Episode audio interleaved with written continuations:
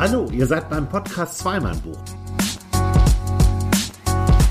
Wir sind zwei Männer, die gerne lesen. Zwei Männer, zwei Bücher. Wir verreißen keine Bücher, wir empfehlen Bücher. Wir, das sind Sven Jachmann, von Beruf Journalist und mit Büchern aufgewachsen. Und Andreas Heinecke, Filmemacher, Drehbuchautor und Schriftsteller. Wir sind zweimal Buch und haben Lust auf Austausch mit euch. An dem Geräusch wollten wir euch schon mal teilhaben lassen. eine Pizza haben wir getrunken, äh, ge Gegessen. Eine, Gegessen. Eine, eine scharfe Pizza. Wie heißt sie ja? Scharfe Pizza. Nee, Die scharfe Nummer. Die scharfe Nummer, ja. Ja. Und äh, ein Bier haben wir auch getrunken und jetzt ist das zweite während dieses Podcasts. Wir sind frisch gestärkt und haben Bock. Ja, richtig Bock. Und wir haben einen großen Tisch genommen heute. Extra. Wir sitzen drin inzwischen. Wir sehen also keine großen Schiffe mehr, wenn sie vorbeifahren. Weil mein Buch, was ich mitgebracht habe, so groß ist, dass wir Platz brauchen. Es heißt Renegades, Born in the USA und es ist von Born in the USA. eines der größten Missverständnisse. Und es ist von Barack Obama und Bruce Springsteen. Wahnsinn. Es ist keine Ode an, äh, an Amerika. Nein, es ich glaube, es geht um den, um den. Vietnamkrieg geht es ja, glaube ich. Don't Ne? kill the yellow man. Don't kill the yellow man. Genau. Viet Cong ist auch so ein, Ja, äh, ne? genau, Tau Tau genau. Geht um den Vietnamkrieg und äh, geht darum, ähm, es ist eine kritische Auseinandersetzung mit Amerika, wie dieses gesamte Buch.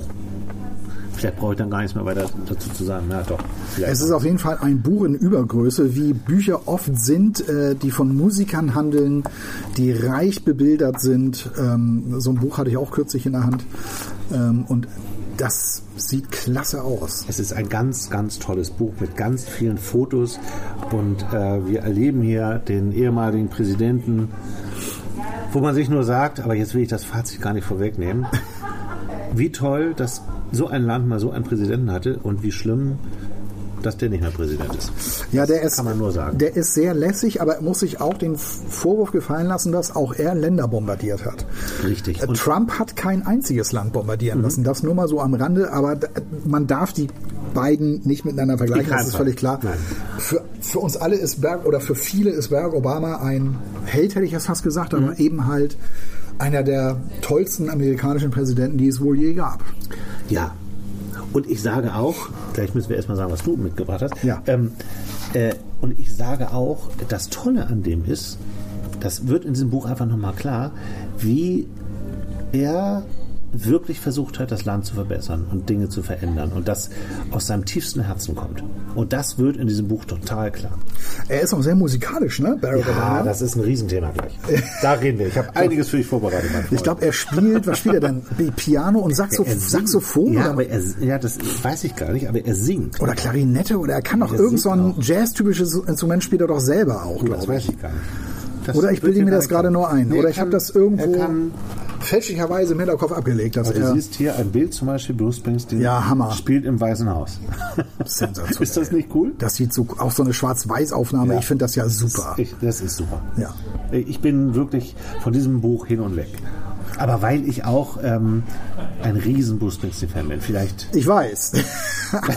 ein nerviger, ne? Ich das Nein, gar nichts, gar nicht, gar Ich nicht. bin äh, wirklich, ich, ähm, äh, das ist mein, das ist mein Bob Dylan.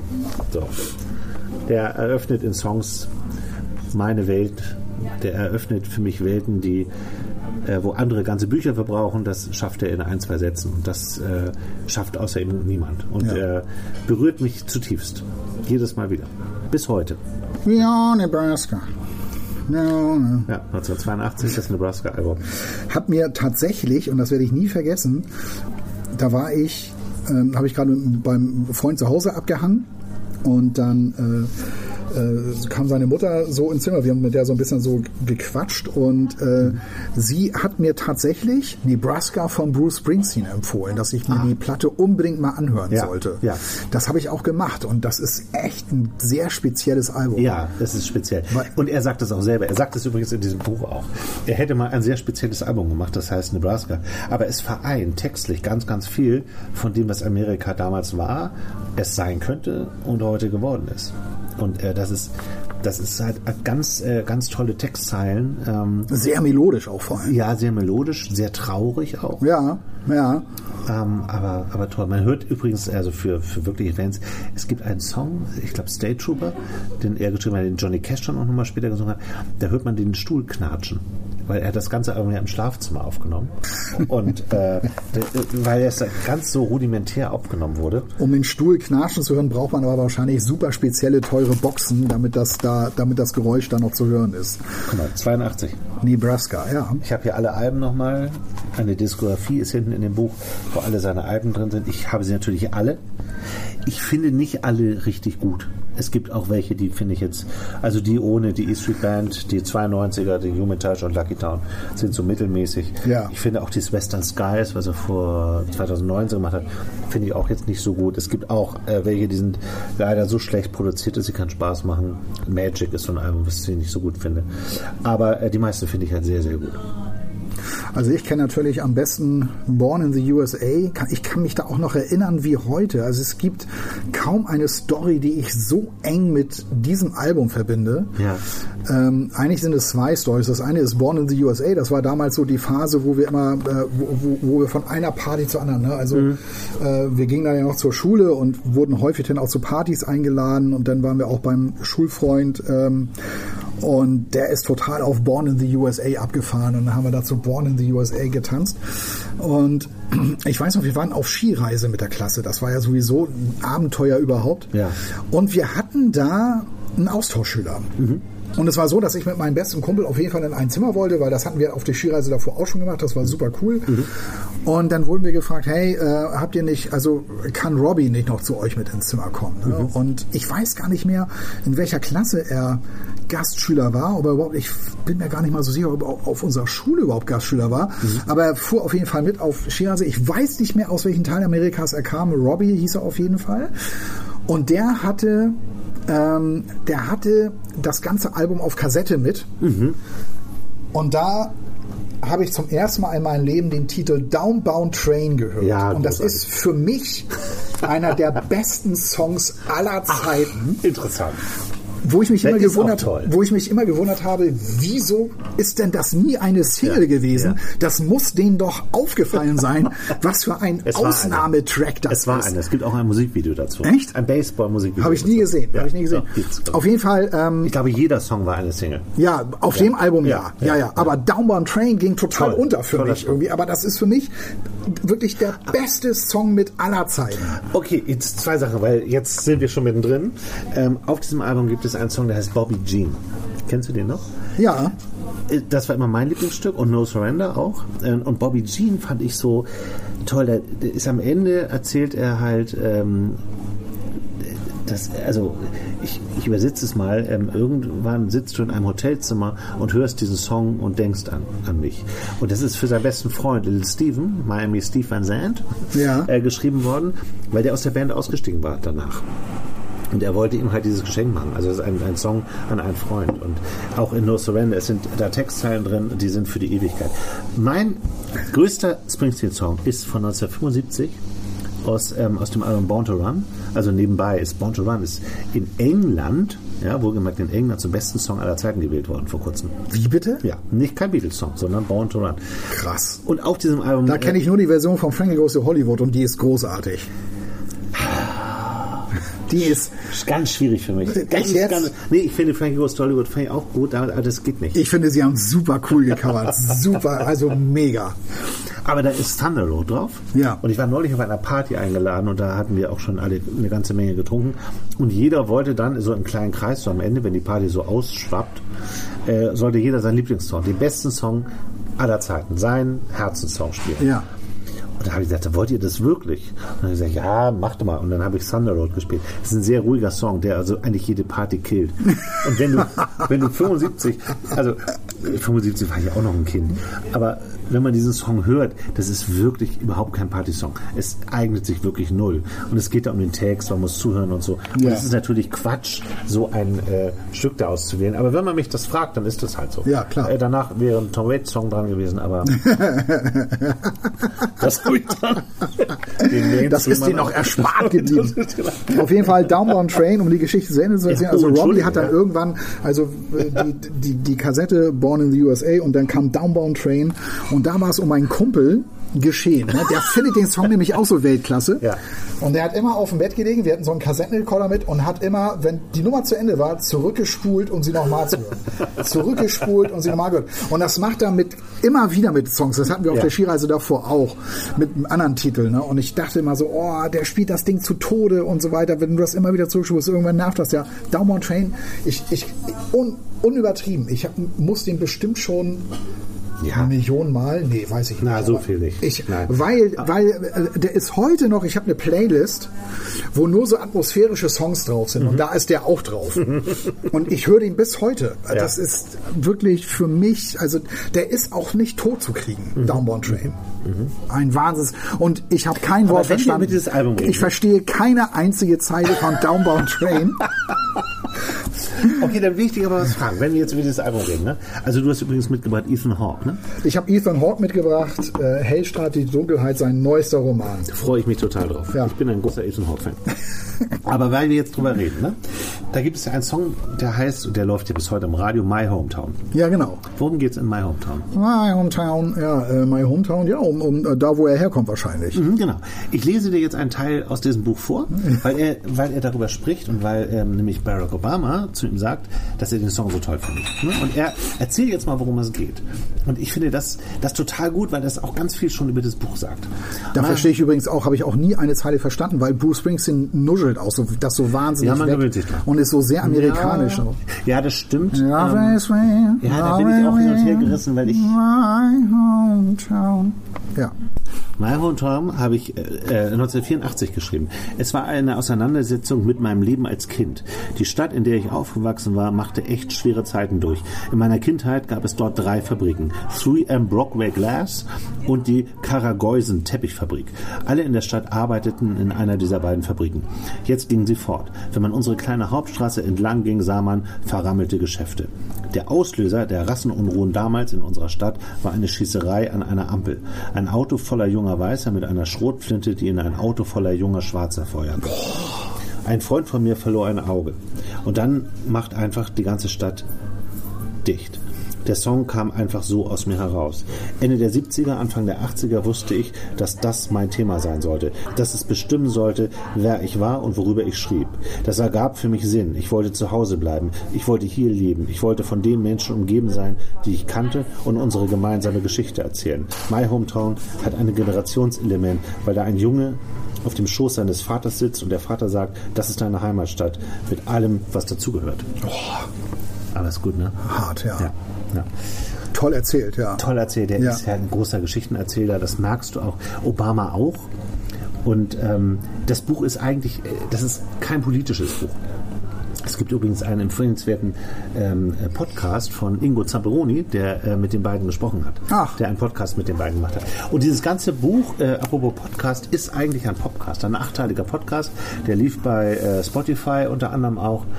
Und Barack Obama, ähm, die haben sich 2008 kennengelernt. Da war Obama noch kein Präsident, da war er noch Senator. Und ähm, Springsteen hat ihn unterstützt bei seiner bei seinem Wahlkampf. Viele Künstler haben ihn ja unterstützt. Ne? Genau, ja, genau. Barack Obama war ja so ein Präsident der Künstler irgendwie. Ja, genau, genau. Was er auch später ausgelebt hat. Äh, er hat ja immer diese Konzerte bei sich in der. das ist sehr das clever. Ist so, das ist so toll. Das ist sehr clever, ja. Äh, Das kann man politisch sehen. Live at the President. Aber der Typ, aber der, der Typ ist einfach ein, äh, ein totaler äh, Musikfan, Barack Obama. Und äh, das wird eben in, in ganz vielen Passagen, er, sagt einmal, ich singe, wenn ich dusche, ich singe, wenn ich nicht dusche, ich schäme mich nicht dafür. Meine Töchter und meine Frau verdrehen manchmal die Augen. Ich wurde schon von einem Mitarbeiter zurechtgewiesen, weil ich in der Air Force One Luftgitarre gespielt habe. Aber das ist immer noch besser als zu pfeifen. Pfeifen finde ich fürchterlich. Dann lieber falsch laut singen. Und dann sagt Bruce Springsteen, weil das ist ja dieser Podcast und im Grunde ist der nur übersetzt ähm, und ein bisschen erweitert. Und Springsteen sagt, schade, dass ich das verpasst habe. Ich frage, weil du eine verdammt gute Version von Air Greens Let's Stay Together gesungen hast. Stimmt doch, oder? War das das? Und dann sagt er, und die Geschichte ist wirklich gut, ich muss die auch noch mal kurz vorsehen. Ja. Das kam so. Wir sind auf einer Benefizgala im legendären Apollo Theater in Harlem. Al Green hat gerade gespielt, aber wie üblich verpasse ich den Auftritt, weil ich anderweitig verplant bin. Ich treffe erst danach ein. Ich sitze also mit Valerie Jarrett hinter der Bühne und ich sage, Mensch, ich habe Al Green verpasst. Und dann fange ich hinter der Bühne an zu singen. I'm so in love with you.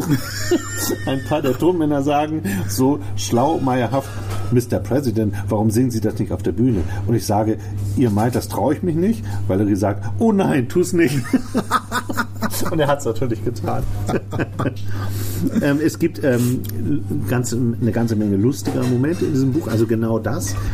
Und das ist auch das, warum man Obama, also den fand man ja immer gut, aber danach noch besser findet, weil er so wahnsinnig menschlich ist. Der kommt halt, ähm, genau wie Springsteen, das heißt ja Renegades, das sind ja so die, die Abtrünnigen, heißt das so ja, übersetzt. Ja, ja. Und der kommt halt auch aus einer, aus wirklich armen Verhältnissen und ähm, hat sich eben so hochgearbeitet. Er erzählt auch, die, die, Stelle muss ich dann auch raussuchen, er erzählt auch an einer äh, Stelle, wo er, äh, wie er damals aufgewachsen ist und, und wie er gelebt hat. Also es gibt so eine Szene, wo er zum Beispiel erzählt, wie er in seinem alten, ähm, in seinem alten Fiat äh, eine, eine, Autopanne hatte, nicht wusste, wen er jetzt anrufen sollte, der ihn da abholt und so. Und ja. ich habe, ich habe das dir vorhin ja schon erzählt, in diesem Buch so viele Zettel drin gehabt, wie noch nie in einem anderen, weil ich, weil ich so viele Sachen vorlesen wollte. Ja, man sieht das hier, so viele kleine, grüne, schmale Post-its, die da drin kleben. du auch den pinken? Und einen pinken. Wieso ist der pink und die anderen sind grün? Weil das der beste Teil ist. Achso. also Wie sind die beiden da eigentlich überhaupt zusammengekommen? Wahrscheinlich wollte Barack Obama, nachdem er das, nachdem es in den Konzerten jetzt nicht mehr klappt, weil er ist nicht mehr Präsident, hat er gesagt, so, jetzt mache ich mal einen Podcast hier mit meinen Lieblingsstars oder was? Ähm, die Geschichte ist so, dass äh, Barack Obama äh, ihn angerufen hat. Und ähm, und Bruce Springsteen er dachte wirklich, der hat sich verwählt äh, warum ruft der nicht an?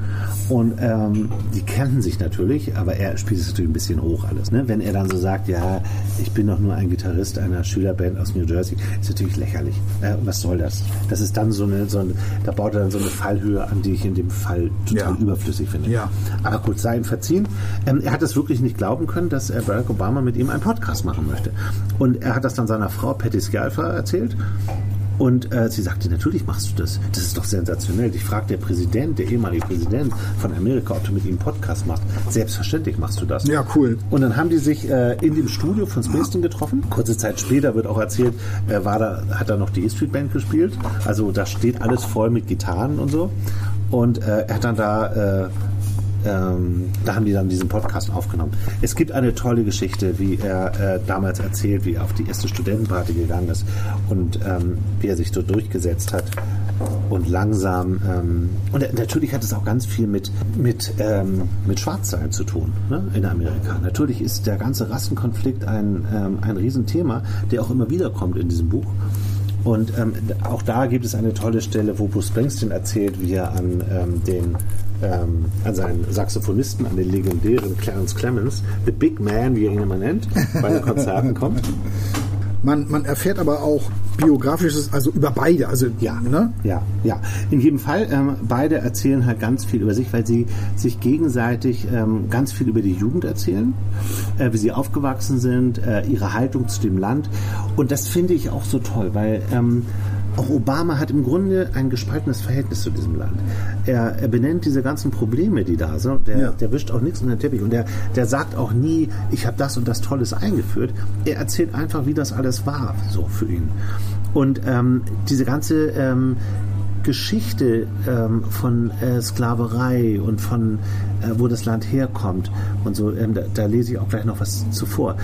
Das ist einfach so auf eine Weise tiefgründig, aber so auch so leicht verständlich, nie politisch, sondern so, ja, vielleicht einfach so, das ist so wahnsinnig menschlich alles.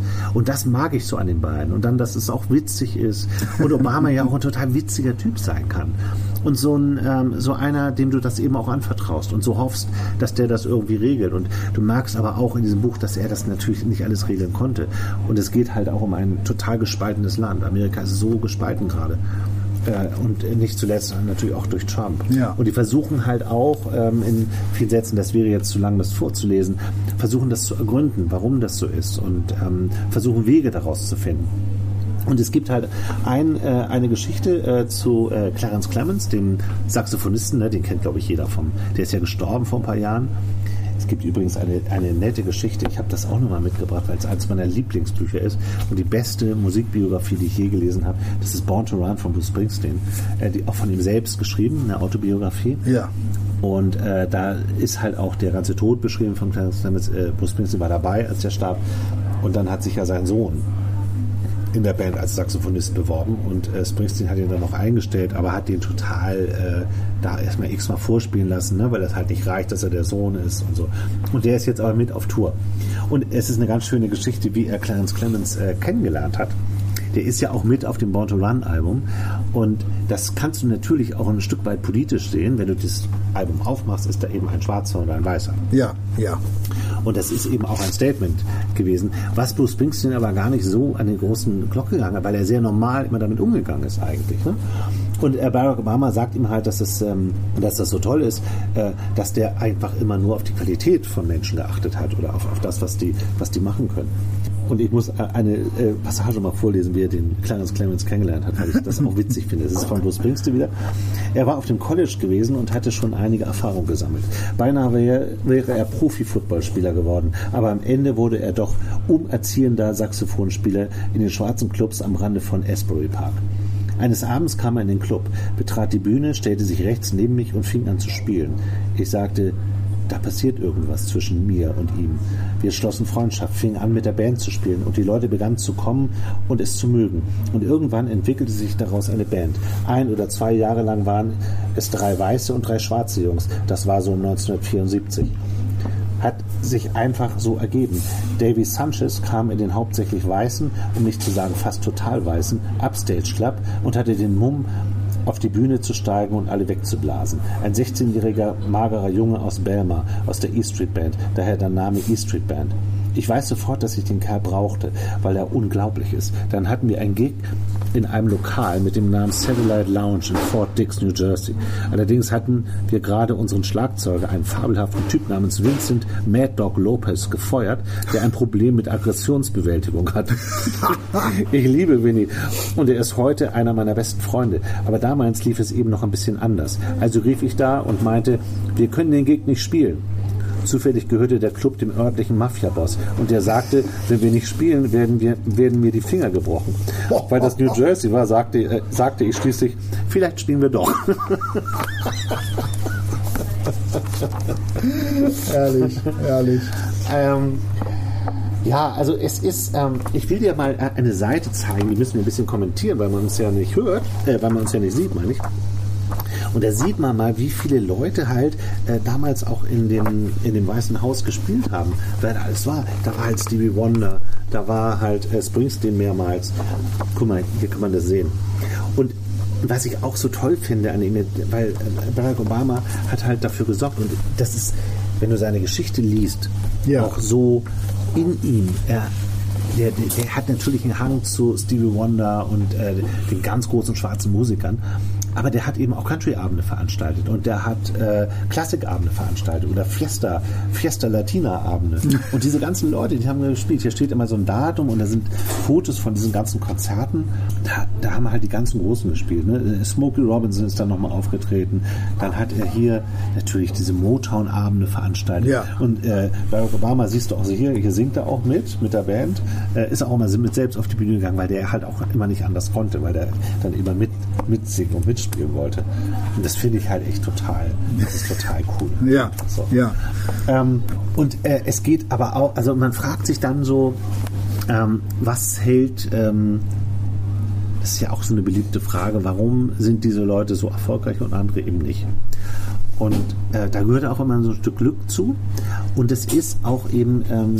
So lese ich auch immer Mus Musikbiografien. Ne? Also Ja, ich will dann auch ja, mal wissen, ja. wie kann das sein? Also äh, was ist da passiert, dass die wirklich oder dass derjenige wirklich so so, so groß wurde, äh, dass die Stadien füllen? Ne? Wie kam das eigentlich? Das finde ich auch immer nochmal spannend, so ein Buch wirklich so mit diesem Filter mal zu lesen und mal genau darauf zu achten, okay, was waren da eigentlich die Schritte? Ne?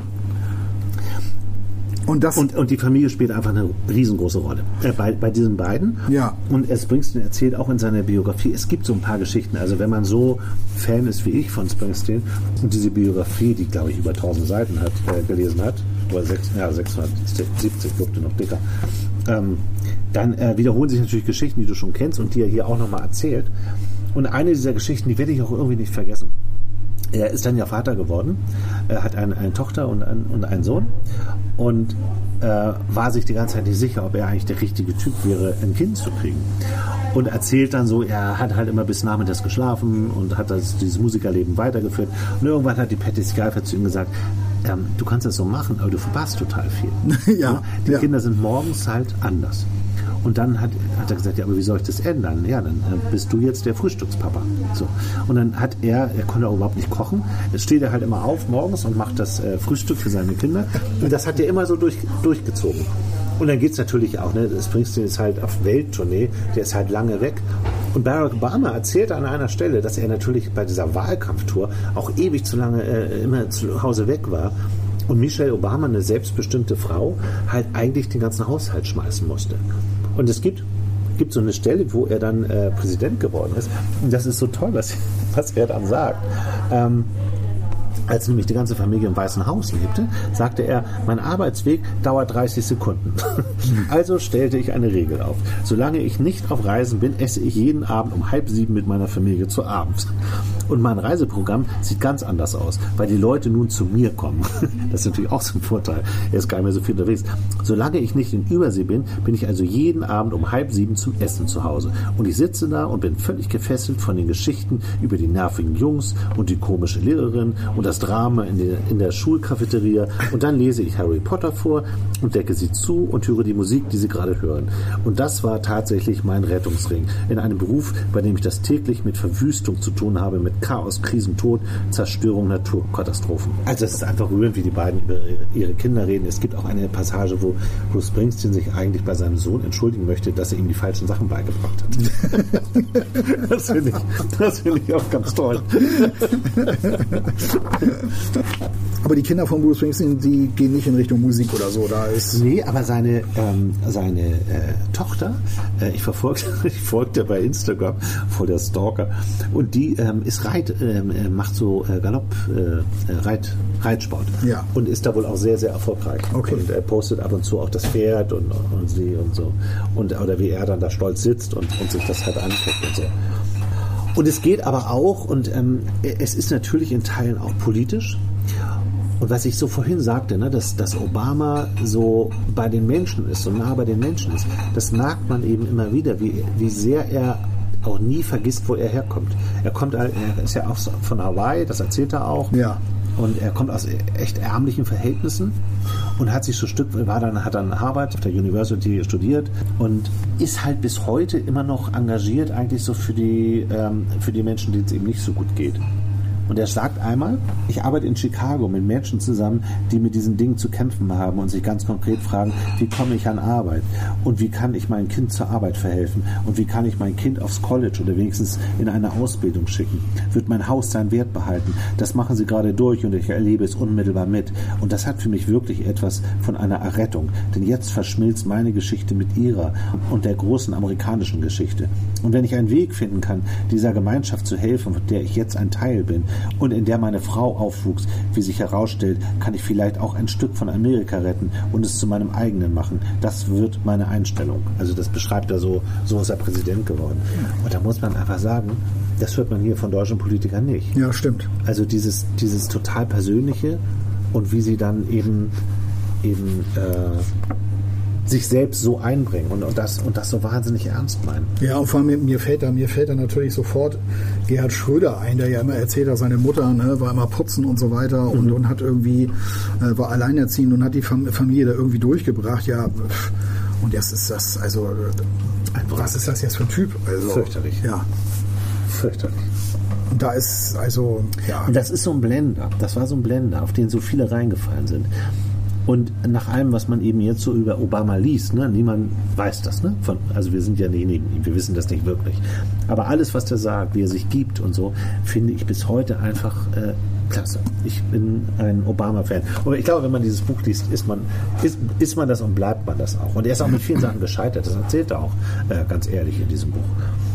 Ja, zum Beispiel mit dem, mit dem Guantanamo-Gefängnis, ne? Er Ja. wollte das ja. Ja.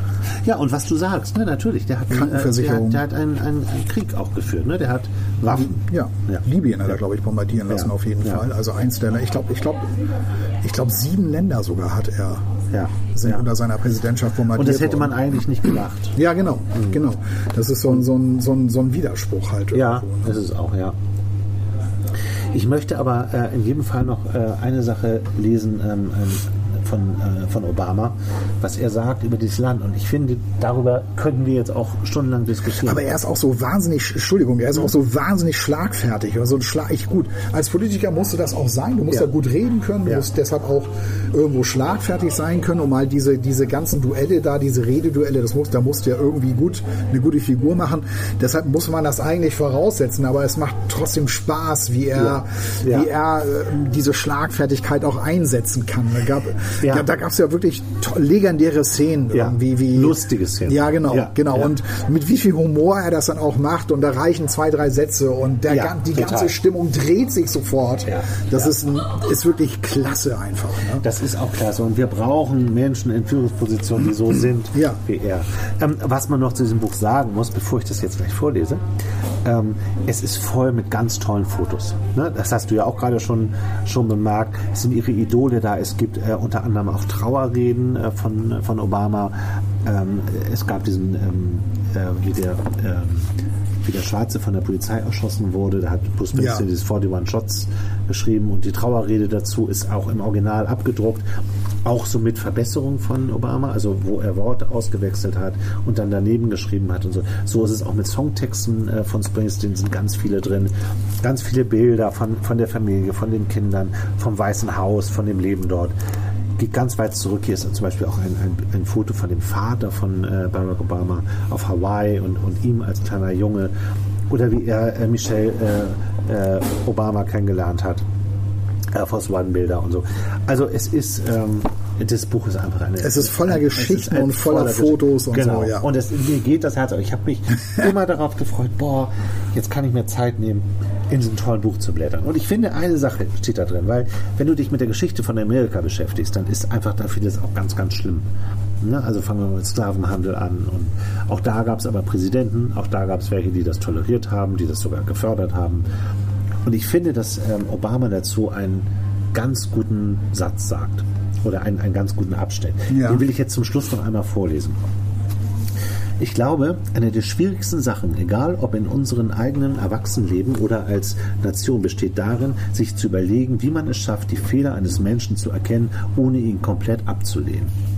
Es ist möglich, unsere Gründerväter zu betrachten und zu sagen, ja, sie waren Sklavenhändler. Und dann auch zu sagen, aber Mann, die Unabhängigkeitserklärung ist schon was. Ich bin nicht der Ansicht, dass George Washington aufgrund der Tatsache, dass er Sklaven besaß, weniger der Vater dieses Landes und keine außergewöhnliche historische Figur war. Ich denke vielmehr, dass Menschen eben Menschen ihrer Zeit sind und oft die Verfehlung ihrer Zeit verkörpern. Das finde ich klug. Das ist ein guter Gedanke. Eine Gestalt mit schlechterem Charakter als George Washington hätte die Nation vielleicht nicht zusammengehalten, den Unabhängigkeitskrieg vielleicht nicht gewonnen. Anschließend wäre das Experiment möglicherweise gescheitert. Genauso möchte ich mit jeder Art von Musik, die mir gefällt, jeder Tradition der Küche aneignen können, wenn sie gut ist. Ich möchte auch in der Lage sein, mir ein Beispiel an anderen Leuten zu nehmen, wenn sie etwas Gutes geleistet haben, selbst wenn sie ansonsten nicht perfekt waren. Ich finde das verdammt gut. Ja. Weil, ähm, Das ist so das, was uns so abgeht irgendwie gerade, finde ja, ich. Ne? das finde ich auch. Ja. Das finde ich auch, genau. Du sagst genau das, was, Ja, du fasst das gut in, in einem Satz zusammen. Weil, ähm, wenn ich jetzt höre, dass sie Astrid Lindgren-Bücher erneuern oder umschreiben, weil da das Wort Neger zum Beispiel vorkommt, Ja. wir müssen doch begreifen, dass das eine komplett andere Zeit war. Und auch sie war eine Künstlerin dieser Zeit. Und ich finde, wir müssen viel mehr lernen. Ach, so war das damals, als das jetzt so glatt zu bügeln. Ja. Und auch dieses ganze Gegender, ne? Also kann jeder von halten, was er will, ist es äh, ganz vieles auch okay dabei. Klar. Euch noch Getränke wünschen? Ne? Äh, wir haben ja noch Bier. Nee, wir sind hier noch mit dem Bier so ganz gut dürfen wir noch ein dabei. bisschen Nee, ihr dürft bleiben. Ich wollte nur wissen, ob ihr noch was bestellen wollt. Nein, vielen Dank. Ich trinke das erstmal. Ja, Prost. Ja, Prost. Äh, Genau, aber genau so ist es, weißt du? Ja. Und ich finde, ähm, wir müssen mal Sachen auch in ihre Zeit versetzen können. Ich finde das, was Obama hier sagt, finde ich total richtig. Ich finde es nicht gut, wenn wir anfangen, äh, Bücher, äh, ähm, die damals so geschrieben worden sind, zu verbessern, weil sie heute nicht mehr politisch korrekt sind. Das geht doch nicht. Ja, es ist einfach Unsinn, weil Bücher sind auch irgendwie Zeugen ihrer Zeit. Genau, genau wie Und die dadurch- Menschen in dieser Zeit, wo sie lebten. Genau, Ja, genau, genau. richtig. Ja. Ja, riesen, riesen Empfehlung von mir. Kann ich nur. Und ich habe ähm, so ein bisschen gedacht, naja, das ist dann so ein politisches Buch, da ist alles so glatt gebügelt drin. So ist es aber nicht. Ja, ich hatte, mich- ich hatte mich ja gefragt, bei, bei aller Sympathie für Barack Obama und äh, gut, die Frau von Bruce Springsteen hat es ja eigentlich auf den Punkt gebracht und sie hat natürlich recht. Also äh, natürlich muss man das machen. Ja. Aber ich, äh, ich habe eigentlich Musiker immer so äh, kennengelernt, dass die immer zwar selber in, in ihren Aussagen äh, schon auch politisch sein können, aber die das, wenn so der Präsident anruft oder so, hey, lass mal was zusammen machen, dass die da auf jeden Fall nicht mit umgehen können und auch gar nicht wollen und Ja. eher Nein sagen als Ja, weil sie sagen, nee, äh, ich lasse mich von diesen Machtleuten nicht vereinnahmen, weil ich bin ja Künstler. Ja. Ich muss da eine Distanz zu wa- wahren. Ne? Also ich habe gerade gerade so englische Musiker so für mich so abgespeichert, die würden nie so etwas machen. Also das ist einfach unvorstellbar, wenn da ein englischer Politiker irgendwie und selbst wenn Sting ist, Ja, ja. ja, der würde, ich glaube, der, der würde immer sagen, nee, auf gar keinen Fall, weil äh, mit euch, egal ob Labour, Tories, keine Ahnung, äh, Morrissey ist da ja auch so ein gigantisches Mhm. Ja, ja, Beispiel total. für. Ja, ne? ja. Äh, die, Margaret under the Geotrope. ja. die würden ja niemals äh, mit solchen Leuten irgendwie sowas machen. Nein. Ich glaube auch, dass Obama der Einzige ist, mit dem man das machen würde. Ja. Ähm, weil was sie tun, ist ja nicht, es hat ja nichts mehr mit Wahlkampf zu tun. Es, hat, es ist eine Bestandsaufnahme des Landes und sie erzählen gegenseitig ihre Geschichten, ihre Lebensgeschichten und äh, beschreiben eigentlich, dadurch, dass ja dieser amerikanische Traum, ne, du kannst das schaffen, so, ne? Ja. das ist halt in denen verwurzelt. Davon kann man halten, was man will. Aber diese Geschichte steht natürlich dafür, von beiden. Und äh, wie es dazu gekommen Das sind ist. ja zwei Paradebeispiele, ne? total, dass genau. man es schaffen kann. Genau, also ne, genau. in Amerika Ja, ist ja. alles möglich und ich meine, werd mal Präsident und da, wo Barack Obama herkommt, das ist natürlich schon Das ist das echter- Unwahrscheinlichste, ja, was es gibt, dass so jemand Präsident wird. Ja. ja. ja. Natürlich erzählen sie beide auch nochmal über Elvis damals in der Ed Sullivan Show, wo Springsteen danach vom Spiel gegangen ist und versucht hat, die Bewegung nachzumachen als Junge. Und gesagt hat, das will ich auch später werden. Und auch an diesem Auftritt kann äh, Obama sich total erinnern. Man muss ja wissen, äh, Springsteen ist zwölf Jahre älter, glaube ich, als äh, Obama. Und äh, du merkst schon so, das ist auch ein bisschen eine andere Generation, aber die können sich auf halt ganz vieles einigen, was halt äh, uramerikanisch ist und äh, dem Land eigentlich äh, gut getan hat. Ja, für mich ist auch Bruce Springsteen, das ist für mich der amerikanischste Musiker überhaupt. Also mir fällt da jetzt irgendwie Ja, ja. kaum jemand anderes ein. Ja, du hast natürlich recht damit. Ähm, aber wir haben alle, glaube ich, im Moment so ein bisschen noch so ein gespaltenes Verhältnis zu Amerika. Also mir geht es manchmal so, ich habe mich früher in den 80er Jahren, äh, ich bin oft nach Amerika gefahren, ich bin quer durch das Land gefahren, ich kenne das Land auch gut. Ja, Und das ist in den letzten Jahren total zurückgegangen und ist natürlich durch diese Trump-Ära, also wäre ich gar nicht dahin gefahren, so weit ging es. Na, da kann man auch sagen, auch viele ja, ähm, aber kann ja nicht jeder, jeder Amerikaner hat ihn ja nicht gewählt und so. Ich war da nicht einmal, als er Präsident war. Und es gibt auch im Moment gar nichts, was mich äh, da so richtig hinzieht. Und ich habe ein sehr gespaltenes Verhältnis zu Amerika. Und wenn du das über äh, meinen absoluten Lieblingsmusiker sagst, weiß ich, dass du recht hast. Ich weiß aber auch, dass äh, Springsteen ja nie das Land verherrlicht hat, sondern er hat immer sich für eine Idee eingesetzt, für eine Idee der Amerikaner, die in, ihrer, in ihrem Ursprung ja nicht schlecht ist. Aber und das muss man dann dazu auch sagen. Ich weiß nicht, hast du mal ähm, Früchte des Zorns gelesen? Nee. Ähm, ist ja auch, äh, auch äh, ein Nobelpreis äh, für verliehen worden damals.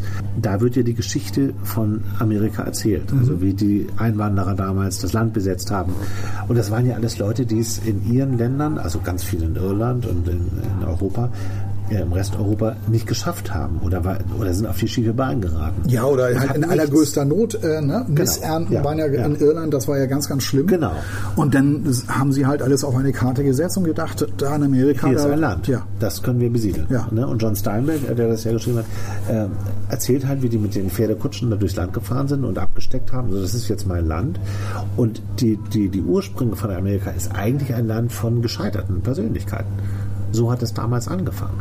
Auch all das äh, spiegelt sich in, der, in dieser langen Diskografie von Springsteen ähm, durch, dass man nicht vergessen darf, wo, wo dieses Land herkommt. Ja. Ähm, natürlich auch immer, wo es steht, aber es war immer ein, es ist immer ein, eine kritische Auseinandersetzung gewesen von Springsteen. Der hat nie, äh, der, der, stellt sich ja nicht hin und sagt, das ist das größte Land aller Zeiten, aber die Idee ist gut. Den Menschen Freiheit zu geben. Und ja, ja. dann ist es halt so eine Doppelmoral, weil es genau das eben nicht ist mit ihrem ganzen Religionswahnsinn und, und so. Ne? Du merkst, ne, dass dieses Buch auch so eine, so eine Diskussion auslöst. Und ich glaube, das tut es auch, wenn, wenn mehr Menschen dieses Buch lesen und sich mit Amerika beschäftigen und ähm, vielleicht auch was Versöhnliches wieder mit diesem Land finden. Also für mich hat das was, was Versöhnliches. Und ich meine, diese ganzen Künstler, die hier stehen, äh, Billie Holiday, Aretha Franklin, Stan Cook, Springsteen, hier Sex Pistols, God, God Save the Queen. Es gibt kein Musikbuch, in dem nicht die Sex Pistols natürlich, auftauchen. Das, Ist, das ist halt so. Natürlich. und diese hier, ne, hier ist so eine Rede zum Beispiel von, ähm, von Obama. Ne? Da sieht man, Wo man das sieht, wie er das bearbeitet hat. Ne? Ja. Genau. Also es ist ein wirklich äh, ein ganz tolles äh, Dokument. Ja. Kann ich nur empfehlen. Ist nicht ganz billig, ne? kostet glaube ich 48 Euro das Buch oder so. Aber wenn man Lust hat, sich mit sowas auseinanderzusetzen und ich hatte Riesenspaß damit, dann ist das meine absolute Empfehlung dieses Mal. Ja. Sieht auch schön aus, oder? Tolles Cover. Ein Coffee Table Book, so nennt man die, ne? Diese großen Bücher, die man dann so Coffee Table Coffee Table was. Ja. Das Mit ist auch vielen Bildern so, so ein neuer Marketing. Ja, das ist natürlich alles Bullshit. Aber ich finde, dass es äh, das gut ist, weil es so groß ist, weil man den Bildern halt mehr Raum dafür gibt. Ja, erschien im Penguin Verlag. Renegades Born in the USA. Ach, du hast, du hast auch was mitgebracht. Ja, ich bin immer noch, ich bin immer noch total gefangen, wie du von dem, von dem Buch erzählt hast. Also da merkt man richtig, das hat dich total. Das hat, ja. Das hat dich ja. richtig gepackt irgendwie. Das hat mich auch ja. gepackt. Ist auch ein tolles Buch. Also so wie du das durchblätterst, ich denke auch so, wow, jede Seite toll gestaltet, tolle ja. Fotos, auch manchmal einfach nur so rein von der, von der Schriftart her. Guck mal, hier so ein Foto von Barack Obama in dem Studio von Springsteen. Ja, Wahnsinn. Wo die das halt aufgenommen haben. Ja, klasse. Also kann ich mir auch gut vorstellen, dass man, wenn man mal Zeit hat, dass man sich mit dem Buch einfach mal in die Ecke zurückzieht und ja. erstmal mal so dann, durchblättern und das mal auf sich wirken ja, lässt und genau. dann irgendwann mal anfängt. Dann und, ja, du kannst auch einfach Kapitel lesen, weil es sind ja acht Podcasts und äh, es sind halt auch, glaube ich, acht Kapitel, mhm. glaube ich zumindest. Und ähm, das muss man nicht chronologisch lesen. Sie haben halt ihre Haltung dazu. Guck mal, hier sieht man auch, wie die beiden da sitzen und diesen Podcast aufnehmen. So, Bruce Springsteen hat immer die Gitarre in der Hand, vielleicht hat er auch im Original zwischendurch auch mal so ein bisschen was, was angespielt und so. Ja. Und äh, interessant ist auch, ähm, dass äh, der Lieblingssong von, oder einer der Lieblingssongs von Obama, The Rising, ist von Bruce Springsteen. Ja.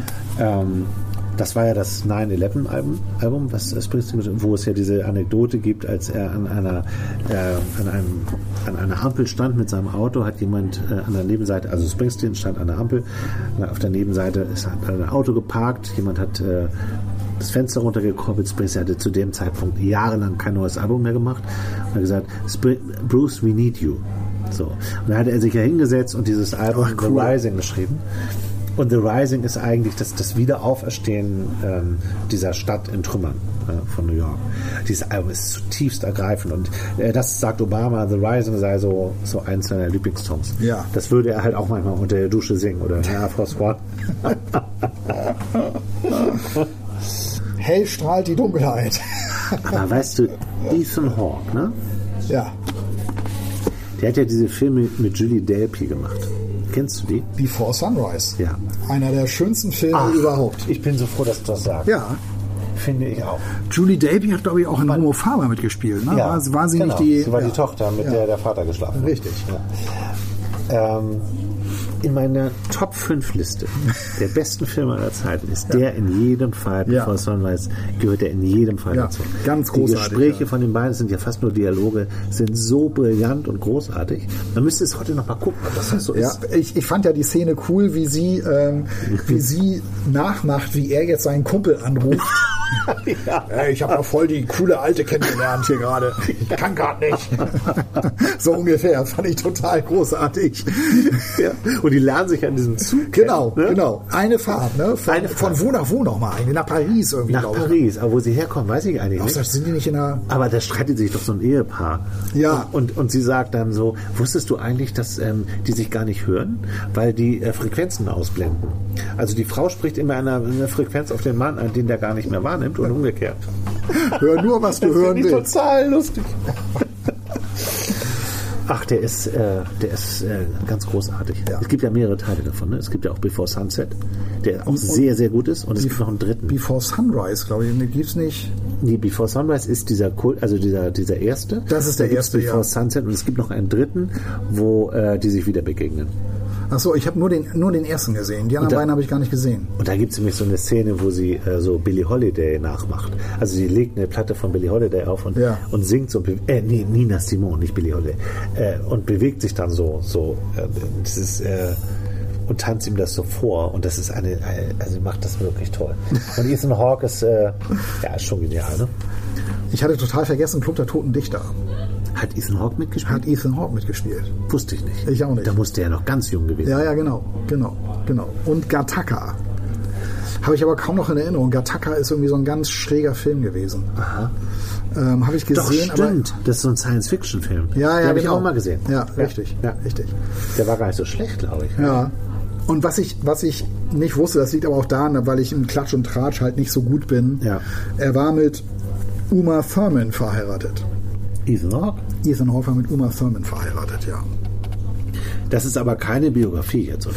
Nee, aber das spielt hier eine ganz große Rolle. Also er war mit Uma Thurman verheiratet, das muss man vorab, oder ist es halt gut zu wissen. Es Ja. ist ja auch gut zu wissen, wenn man das Buch gelesen hat, dass man erst danach erfährt, weil dann versteht man vieles von dem Buch Ja. auch oder man versteht, warum er das Buch so angelegt hat, wie er es jetzt angelegt hat.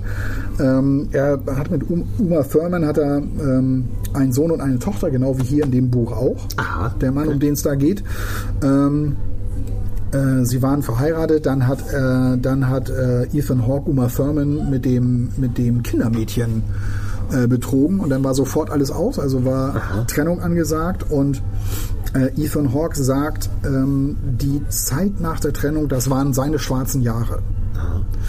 Ähm, und er hat das lange mit sich rumgetragen und hat für diesen Roman Hell strahlt die Dunkelheit 20 Jahre gebraucht, um das äh, darüber zu schreiben oder halt halt äh, das für sich zu verarbeiten oder klarzuziehen äh, und hat eben halt dieses Buch geschrieben, hier Hell strahlt die Dunkelheit und ähm, das hat in den USA auch gute Kritiken bekommen, hat auch hierzulande ähm, echt gute Kritiken bekommen. Es geht in dem Buch also um William Harding, das ist ein Schauspieler, und da fing das bei mir schon an, dass ich, dass ich gedacht habe, ja gut, okay, Ethan Hawke thematisiert sich selber. Ja. Und das ist immer so etwas, wo ich immer finde, ich würde gerne mal wieder einen Autor haben, der sich in eine völlig andere Welt reindenkt, weil ich finde, das ist das eigentlich, wofür ich einen Autor jetzt feiern würde. Das ist so das, was für mich so Literatur ist. Der schreibt nicht über sich, der schreibt auch nicht über seinen Beruf. Wie oft äh, thematisiert die Schriftstellerei sich selber, weil sie dann über einen Schriftsteller schreibt. Ne? Ähm, deshalb fand ich zum Beispiel Paul Auster macht das übrigens Ja, leider genau. viel. ähm, Ja, ja, wobei genau, ich ihn genau. äh, genial finde, aber äh, das stimmt. Ja, und ähm, äh, deshalb fand ich zum Beispiel ein Buch, was ich erst in diesem Jahr gelesen hatte, da ging es eben, der USB-Stick war das. Ja. Da hat halt ein Autor mal über, über einen geschrieben, der in, in, in Straßburg sitzt, Politik macht und das ging so um die IT-Branche. Ja. So, und sowas finde ich halt klasse. Und da dachte ich so, okay, ja gut, jetzt thematisiert er sich selber, das sind halt diese diese großen Egos, die nur über sich selber, die immer irgendwie über sich selber irgendwie sich auslassen müssen. Ähm, kann man ihm aber nur begrenzt vorwerfen, will ich ihm aber auch gar nicht vorwerfen, weil es ist wirklich toll geschrieben. Es ist wirklich gut geschrieben. Es wird, das hast du ja das letzte Mal auch gesagt, über dein Buch, was du gelesen hast, das wird für mich nicht das Buch des Jahres. Mhm. Ähm, aber das, das hat auch noch den Grund, du musst dich natürlich darauf einlassen, dass eben halt ein Schauspieler über einen Schauspieler schreibt und du viel darüber erfährst, wie Schauspieler halt ticken und wie die arbeiten ja. und wie die so drauf sind. Weil es geht in dem Buch jetzt darum, dass äh, dieser William Harding, der ähm, war in Südafrika, hat dort seine Frau betrogen, kommt jetzt äh, zurück nach New York, äh, weil er da ein am Broadway äh, ein Shakespeare-Stück aufführen wird. Das ist übrigens auch das Shakespeare-Stück, was auch Ethan Hawke mal aufgeführt hat, in derselben Rolle. Also der ist nämlich Theaterschauspieler auch. Ne? Ja, genau, ja. genau. Und also da kommt jetzt also vieles aus der echten Biografie, spielt jetzt hier in, in diesem Roman, das verarbeitet er in diesem Roman. Sehr biografisch und ähm, deshalb, man muss eben halt wissen, wenn man dieses Buch liest, es geht viel um Schauspielerei und dann muss man eben halt sich entscheiden, okay, will ich jetzt wissen, wie ein Schauspieler atmet und wie wichtig das die Atmung ist und wie wichtig das ist, äh, dass die Hand nicht zittert in gewissen Momenten und dass das, das Timing stimmen muss und so weiter. Das, da, da geht's hier sehr viel drum. Ähm, also es geht jetzt darum, also er fährt jetzt im Taxi, also vom Flughafen ähm, äh, in dieses Theater äh, zu, den, zu dem ersten Treffen, auch mit dem Regisseur, der hält auch äh, eine krasse Antrittsrede irgendwie. Ja. Ähm, und äh, ich, ich fand es schon etwas unglaubwürdig, wie der Taxifahrer mit ihm umspringt, weil der Taxifahrer geht ihn sofort radikal an, ja hier, du weißt ja auch gar nicht, äh, du weißt das Leben gar nicht zu schätzen, wie kann man denn bitte diese tolle Frau, erst in dem Buch ist also sein, sein Protagonist ist mit einer Rocksängerin verheiratet, die mhm. halt sehr, sehr bekannt ist. Er war ja mit Uma Thurman verheiratet, eine weltbekannte ja, Schauspielerin. Ja, ja. Äh, also eine Parallele nach der anderen. Und da fand ich schon unglaubwürdig, weil ich dachte, das, das machen Leute doch nicht. Mhm. Auf der anderen Seite. Ja, finde ich auch. Ja, ja, stimmt. Auf der anderen Seite glaube ich aber doch, viele sind so dreist. Ne, die gehen dann zu so einem Prominenten, ne, lass mal Foto machen hier, Alter, ja. und so, obwohl der vielleicht gar keinen Bock hat. Aber die Ansprache ist bei vielen, glaube ich, echt sehr, sehr krass. Ja. Weil die glauben, ja, wieso? äh, ist doch hier Person öffentlichen Lebens, muss er doch machen. Ja. So, deshalb habe ich im, im, zweiten Nachgang dann gedacht, ja, okay, wahrscheinlich sind Taxifahrer manchmal so. Ja, vielleicht hat er sowas ja erlebt sogar. Ja, genau, genau. Und darum geht es also eher äh, wie am Broadway, zum allerersten Mal am Broadway. Broadway ist ja für Theaterschauspieler das aller, allergrößte. Ja. Und das darf er halt hier mitmachen in einem Shakespeare-Stück, spielt auch eine gar nicht mal so unbedeutende Rolle in diesem Shakespeare-Stück. Nicht die Hauptrolle, aber wirklich äh, eine, eine coole Rolle irgendwie, die, die zwar stirbt im Stück irgendwie. Das ist dann auch immer so Thema. Na ja, ich war jetzt gestorben und hatte jetzt halt Zeit hinter der Bühne da irgendwie zu sein und so. Das heißt, du wirst also permanent eben halt mitgenommen in diese Theaterschauspielerwelt. Und ähm, ein zweites Problem, was ich hatte, war anfangs, äh, dass er darüber schreibt, er hat halt seine Frau betrogen und erzählt halt, halt auch warum. Also äh, so nach dem Motto, ja, ich habe noch nie, schon lange nicht mehr dieses Gefühl gehabt, ähm, dass äh, eine Frau da auch so auf mich eingeht und, und dass ein Kuss irgendwie so toll sein kann. Und auf der anderen Seite dann äh, diese Nummer, ähm, ja, ich will mich nicht scheitern lassen und meine Ehe darf nicht scheitern und, und ich, ich will um meine Ehe kämpfen, ähm, obwohl eigentlich schon klar ist, dass die beiden eigentlich gar nicht mehr so miteinander klarkommen. Mhm. Und immer auch so dieses dieses Selbstmitleidige und da hatte ich echt ein Problem. Ja, also, ja, ähm, und ich dachte dann so, man muss sich ja auch nicht mal mit der Hauptfigur identifizieren können. Man kann auch trotzdem ja. den Roman lesen. Man ja. kann ja auch ja. in Konfrontation mit dieser Hauptfigur gehen. Und dann funktionierte das für mich irgendwie auch.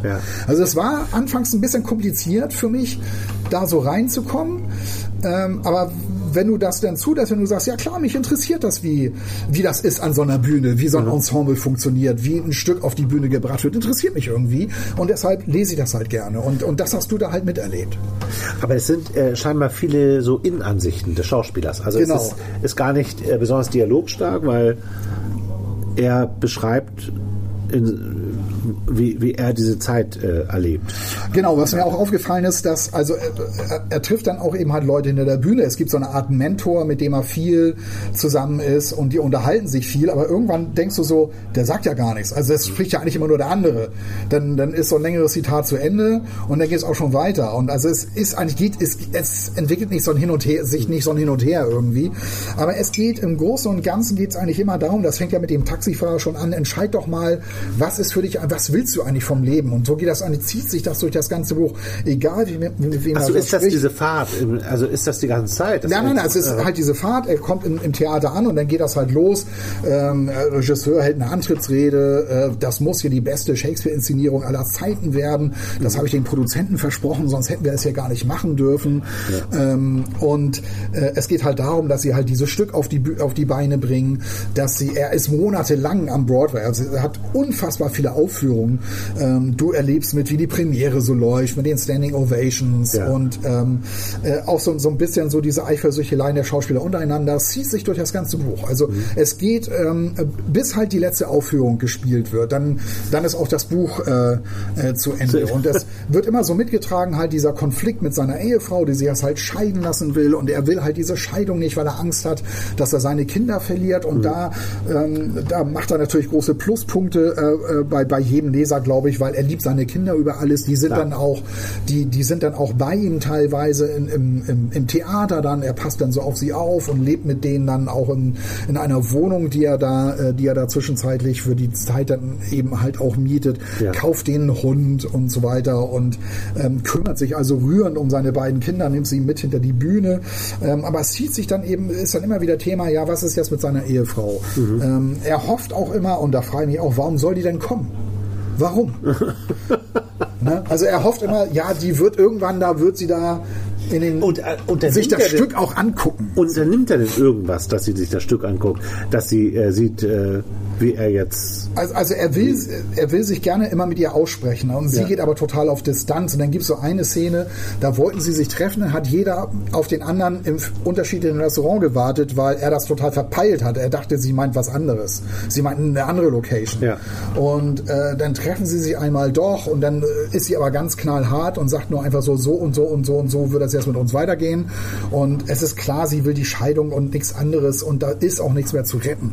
Und damit muss er dann irgendwie auch klarkommen und äh, spricht dann auch viel äh, mit seinem, mit einem seiner Kollegen dann darüber und es, immer wieder taucht eben halt so dieses, dieses Bild auf, ähm, was wichtig ist im Leben. Was, was, was willst du denn mal? Was ist für dich so der Sinn des Lebens? Ähm, Aber das klingt gut, finde ich. ja, klar, klar. Ähm, man muss nur dazu sagen, also das Buch löst jetzt nicht alle Probleme. Die Geschichte löst jetzt nicht alle Probleme. Es geht jetzt nicht versöhnlich aus. Ja, also ähm, äh, das, das glaube ich, wird man aber auch schnell begreifen, wenn man, wenn man dieses Ja, Buch so liest. darum geht's wahrscheinlich gar Ja, nicht, genau, ja. genau. Es geht eben halt darum, dass er, äh, wie, wie er da arbeitet, dass eben halt auch diese Arbeit gerade jetzt in dieser Zeit für ihn wahnsinnig wichtig ist. Er geht ja auch dahin, dieses Schauspielstück, er ist so ein bisschen so dieser Kinofuzzi, so würde auch von den anderen, so glaubt er jedenfalls wahrgenommen. So, Ach, auch das ist noch quasi autobiografisch. ja, ja, genau, genau. Also er hat so, so ein bisschen so diese Minderwertigkeitskomplexe, so weil man ist ja so der Kinotyp äh, und das sind ja so richtige Schauspieler, die lassen ja. das einen auch so ein bisschen so Du spüren. spielst ja nicht mehr als 20 Sekunden am Stück. Ja, genau, genau. Ne? Ähm, und davon, davon handelt eigentlich so dieses Buch. Ähm, teilweise auch sprachlich ganz schön. Mir so, ne, also er, er schreibt zum Beispiel über sein Leben und er, er, er vergleicht sein Leben so mit einem Western, äh, aber Innen ist es ein leeres, ich auch. Innen ist es ein leeres Sperrholzgebäude. So bezeichnet Ah, er gerade okay. sein, sein Leben so als leer, als zerbrechlich, Ja. als so orientierungslos, richtungslos irgendwie. Also klar, er ist jetzt, das ist, er, er ist, war jetzt da äh, am Theater und da hast du ja dieses ganz konkrete Ziel. Da Die Premiere muss super werden, das Genau. Stück muss super werden, wir müssen hier alle super durchkommen. Ich muss mich hier auch weiter, will mich auch weiterentwickeln. Die Leute sollen mir applaudieren. Ich, ich will diese Aufmerksamkeit. Klar, da schreibt er auch ganz ehrlich. Mhm. Ich bin süchtig nach Aufmerksamkeit. Ich brauche das. Deshalb mache ich diesen Job auch. Ja. Und er will sich natürlich auch selber beweisen, dass er so ein Stück auch kann, dass er Mega das interessante Frage, ne? Was ist, was war zuerst, ne? Also, will ich die Aufmerksamkeit oder will ich große Kunst erschaffen, die Leute dann hoffentlich zu würdigen wissen? Ja, Ist es Narzissmus oder ist es Kunst? ich glaube, es ist Narzissmus. Also es ist ganz klar Narzissmus. In meinen Augen ist das immer Narzissmus. Ja, aber wo, wie weit geht das runter? Ist der Straßenmusiker, ist es auch Narzissmus, dass er auf der Straße st- steht und Musik macht? Die wollen alle Anerkennung. Es geht immer um Anerkennung. Es ist die Eitelkeit, weißt du noch? Ja, ja, ich weiß ja, was du meinst. Und man kann Anwalt auch des so Teufels? Sehen, aber Ja, der super Film. Ja, es ist die Eitelkeit. El Pacino, die, ne? es ist die Eitelkeit, die befriedigt werden will. Es ist der Narzissmus. Es will, es ist der, es ist halt diese Lust auf, nach Aufmerksamkeit. Warum gehen dann solche Leute auf die Bühne? Die wollen sich produzieren. Die wollen angeguckt werden. Die wollen gehört werden. Die wollen gesehen werden. Und die wollen diesen Applaus. Stell dir mal vor, es sie würde diesen Inneren- Schlussapplaus nicht ab- geben. Ja, aber sie sind doch im Inneren dazu verdammt, etwas äh, in die Welt zu setzen, was ihnen wichtig ist. Ich habe da manchmal so meine Zweifel. Also gerade bei Schauspielern habe ich da echt meine Zweifel. Bei Musikern auch.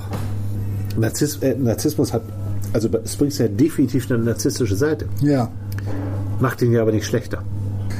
Nee, natürlich nicht. Ich, ich, ich, ich werte das ja auch gar nicht äh, in dem Sinne, Ja, ist das jetzt gut oder schlecht. Ja, Narzissmus ist ja, ich habe ja ein Buch darüber mal geschrieben. Ja. Narzissmus ist ja eine, äh, eine schwere psychische Erkrankung. Und äh, die Frage ist nur, wo fängt das an? Hm? Und ähm, Der Grad ist immer schmal. Der- also gerade, gerade, das ist zwar jetzt eine Phrase, aber gerade bei diesen Applaus. Leuten, ne? Ja, gerade, okay. gerade bei diesen Ja. Superstars irgendwie, Freddie Mercury zum Beispiel. ja, Das ist für mich, also narzisstischer geht's ja gar nicht. ja, ja. So. Ja, das stimmt. Aber der konnte das halt immer kanalisieren. Aber es gibt halt viele Leute, die können das nicht kanalisieren.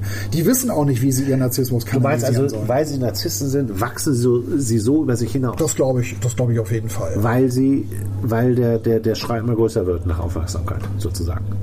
Ich glaube, ich glaube, dass das eine ganz, ganz große Antriebsfeder sein kann. Natürlich Mhm. Das glaube ich auch. Natürlich gibt es viele, viele Musiker oder Künstler, äh, die berühmt geworden sind. Das sind total schüchterne Menschen. Also die, die sind auch gar nicht, die sind auch Ja. gar nicht fürs normale Leben gemacht, weil die, da- die können das gar nicht. Ja. Wobei hier, hier, ist, hier ist sogar ein, ein Satz ist hier sogar, ähm, sei ein groß, großer Künstler und führe ein langweiliges Leben. Fand ich auch ganz interessant. Ja, also das, das, der Satz fällt hier so. Das wird zu ihm gesagt. Einer seiner Schauspielkollegen sagt das zu ihm. Ne? Ja. Also mach große Kunst, aber für ein langweiliges Leben. Ja, ja. Ja. Okay, ja. Ich glaube, natürlich, ähm, natürlich gibt es viele unterschiedliche Typen, äh, die aus verschiedenen Motiven eben halt da stehen, wo sie stehen, wenn sie auf der Bühne sind. Ja. Ne? Also wahrscheinlich gibt es, gibt es genügend Schauspieler, die sagen, hey, ich will hier Kunst schaffen. Und das sind so Künstlertypen. Mit denen kannst du wahrscheinlich auch gar nicht normal reden, weil was soll da, was soll da rüberkommen? Aber es macht doch Spaß mit diesen Leuten. ja, klar. Das, das, und das geht hier auch so ein bisschen in die Richtung. Also ich kann mich noch an unseren ehemaligen Chefredakteur erinnern, der gesagt hat, das ist Künstlergequatsche, das brauche ich hier überhaupt nicht. Ja. Ne? Und wenn, wenn da jetzt so ein Ethan Hawke da bei ihm in der Talkshow heute sitzen würde und würde jetzt erzählen, wie er, und ich fand das faszinierend, Ja. äh, ich stehe da im Dunkeln mit meiner Fackel auf der Bühne und so beginnt das Stück. Er hat eine, eine brennende Fackel in der Hand und ähm, er muss gleich mit der anderen Hand aus einem Brief vorlesen. Das heißt, er kann nur mit einer Hand äh, diesen Brief festhalten, mit der anderen die Fackel und muss jetzt diesen Brief vorlesen. Und er schreibt da jetzt drüber, wie das ist, weil das ist die Anfangsszene. Und da bist du immer total aufgeregt. Dein, dein Atem ist hektisch, weil du weißt, jetzt geht's los. Und du darfst auf keinen Fall so dastehen, weil dann denken natürlich die Zuschauer, ey, was ist denn das für eine Wurst? Wieso zittert denn der so? Ne? Äh, der kann doch jetzt hier nicht, das ist doch ein Schauspieler. So. Ja. Und, und er beschreibt dir jetzt halt, wie das halt funktioniert, dass du es kannst. Also wollte ich jetzt eigentlich vorlesen, aber du hast jetzt schon so viel vorgelesen, aber es reicht ja nicht, das nein, eben so. nein, nein, nein, Ich mach würde jetzt auch das. die Stelle gar nicht so schnell finden, weil ich Okay. habe vergessen, sie mir zu markieren.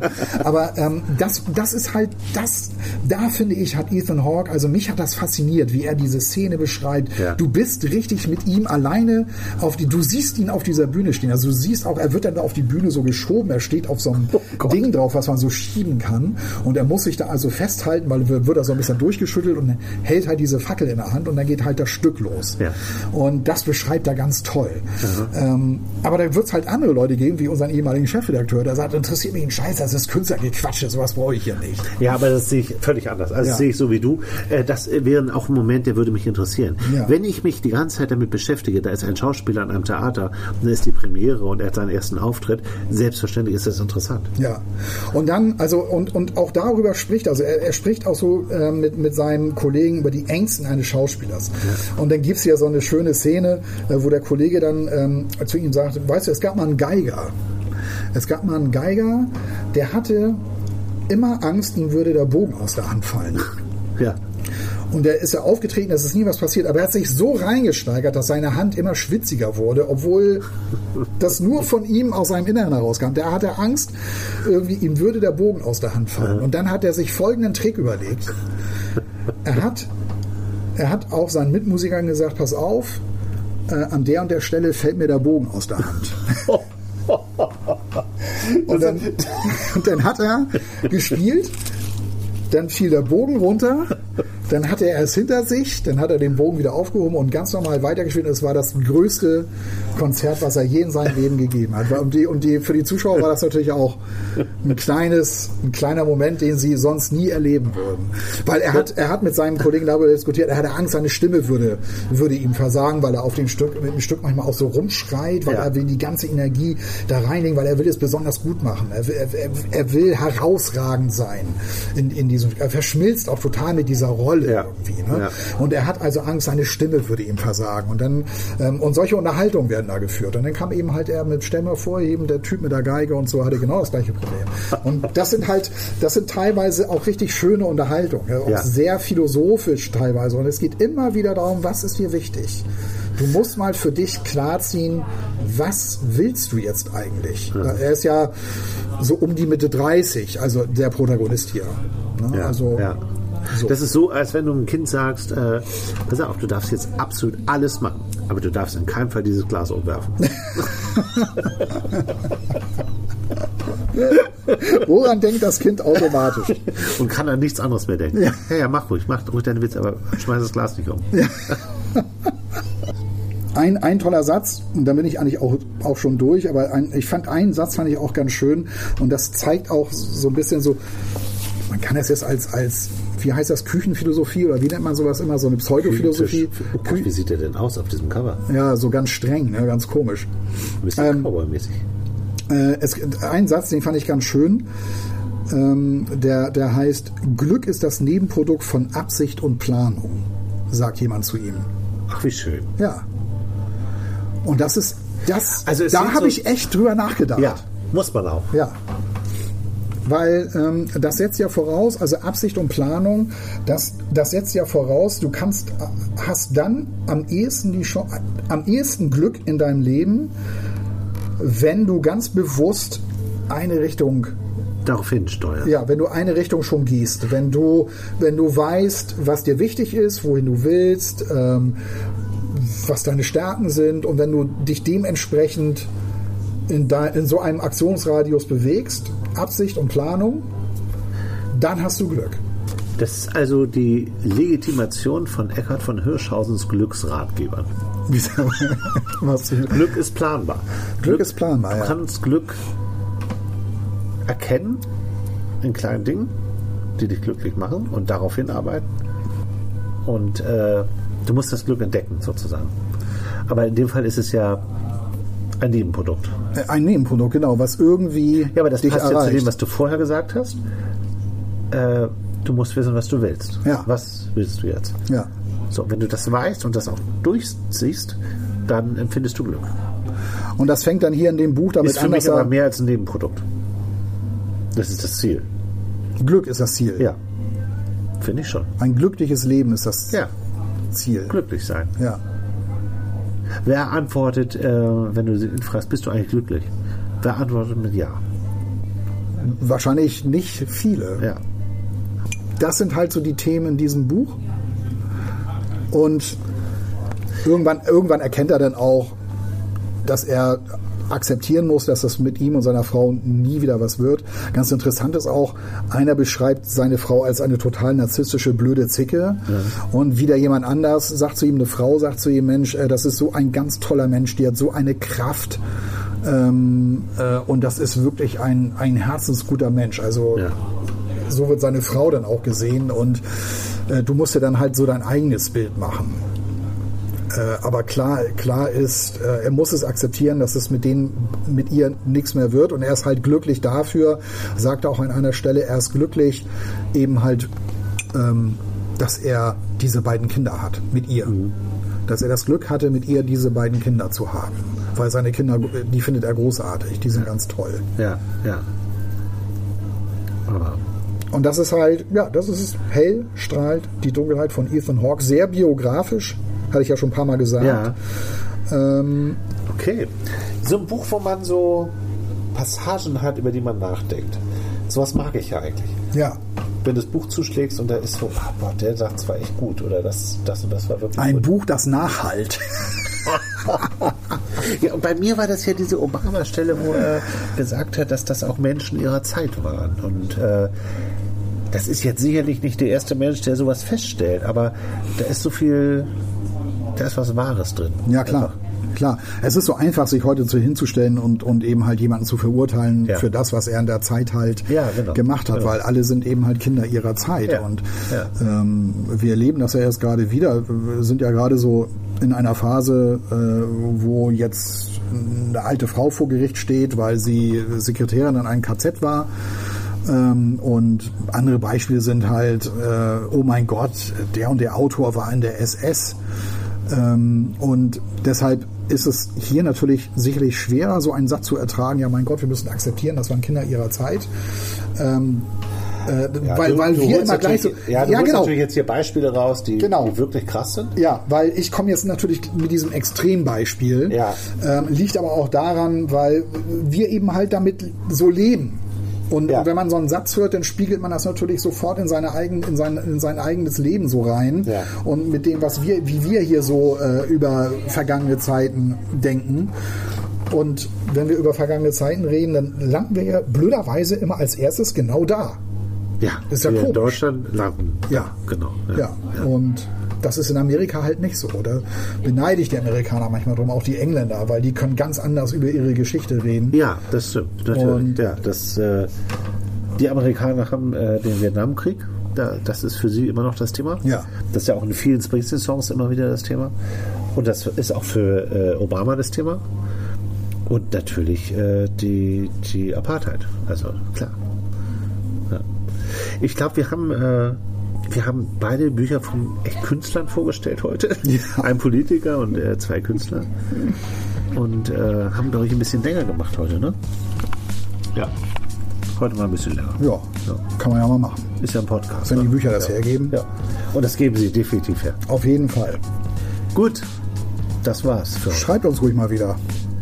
Ja, wir haben eine tolle Mail gekriegt. Ja, stimmt, haben wir noch gar nicht erzählt. Muss ich mal kurz erzählen. Eine, äh, eine Hörerin, glaube ich, hat geschrieben, als wir diese Herbstpause gemacht haben, äh, wann kommt ihr wieder? Was hat sie noch geschrieben? Ich, äh, Ich freue mich immer, oder sie mag irgendwie die Art, wie wir über Bücher Ja. sprechen. Das genießt sie immer. Also, das freut mich. ja, Vielen Dank. Herzliche Grüße. ja, ganz tolle Mail. Sowas könnt ihr uns ruhig mal öfter schreiben. Ja, wir sind auch Narzissten. Wir wollen auch den Applaus. Okay, bis bald. Macht es gut und viel Spaß Ja. mit euren Büchern.